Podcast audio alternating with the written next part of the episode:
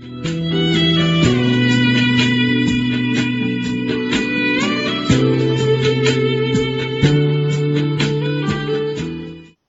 友们，大家好，听段子学书法，现在开讲。上次我们讲了颜真卿的《述张长史笔法十二义》中的段子，平为横，直为纵。今天我们要讲这里另一个段子，君未坚，密为纪。君未坚，密为纪，意思就是说。笔画间的距离要均匀，笔画的衔接要紧密。好，我们现在把原文串讲一下。又曰：“是张长史又说，君未坚，子知之乎？均匀讲的是笔画间的距离，你知道吗？”曰：颜真卿说：“常蒙是以坚不容光之谓乎？曾经听您教导过，笔画间的距离要紧密的容不下光线，是这样的意思吗？”张氏曰：“张长史说，然，对。”又曰：“张长史又说。”密为纪，子知之乎？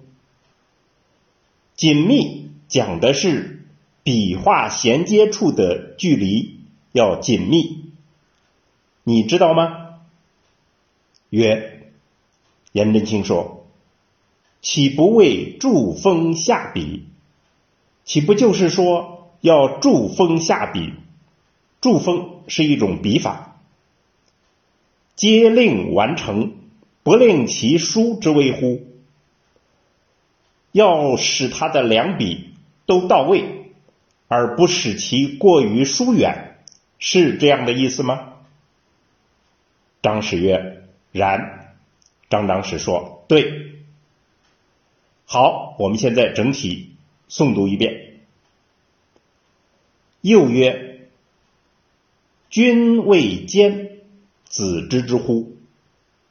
曰：常蒙是以坚不容光之谓乎？张氏曰：然。又曰：密为纪，子知之乎？曰：岂不为注锋下笔，皆令完成，不令其疏之谓乎？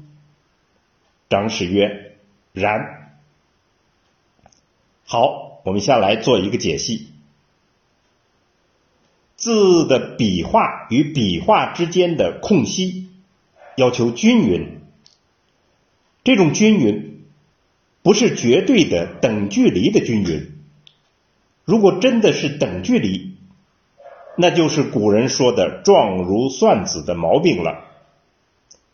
算子就是古代用来算数的筹码，整齐划一。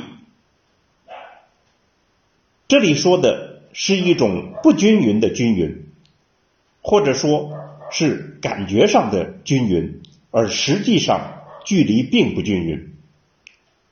虽然是感觉上的均匀，却又要追求极致，要达到坚不容光的地步。也就是说，距离要拿捏的准确到了没有丝毫空间可以松动的地步。连光都进不去，这就是说，笔画间的空隙要达到完美的状态，与上面这个笔画间的空隙的拿捏一样。笔画与笔画之间的衔接处要做到密，密就是说，两笔的相接要得宜。不可疏远。不过，这种密实质上是四连十断、四断十连这样一种辩证的密。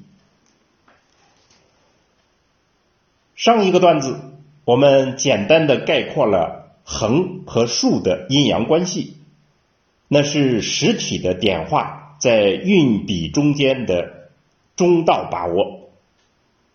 这里讲的是虚的空间距离的中道把握。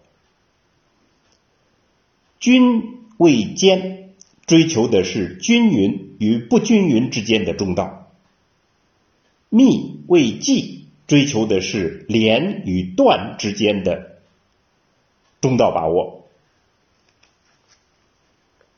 书法讲究记白挡黑，白处和黑处的运用方法是一样的，黑处的拿捏同样可以运用到。白处、黑处的中道原则也同样适应于白处，所以，我们今天段子的结论就是：从实体的点化到虚空的点化之间的距离，中道原则可以说无处不在。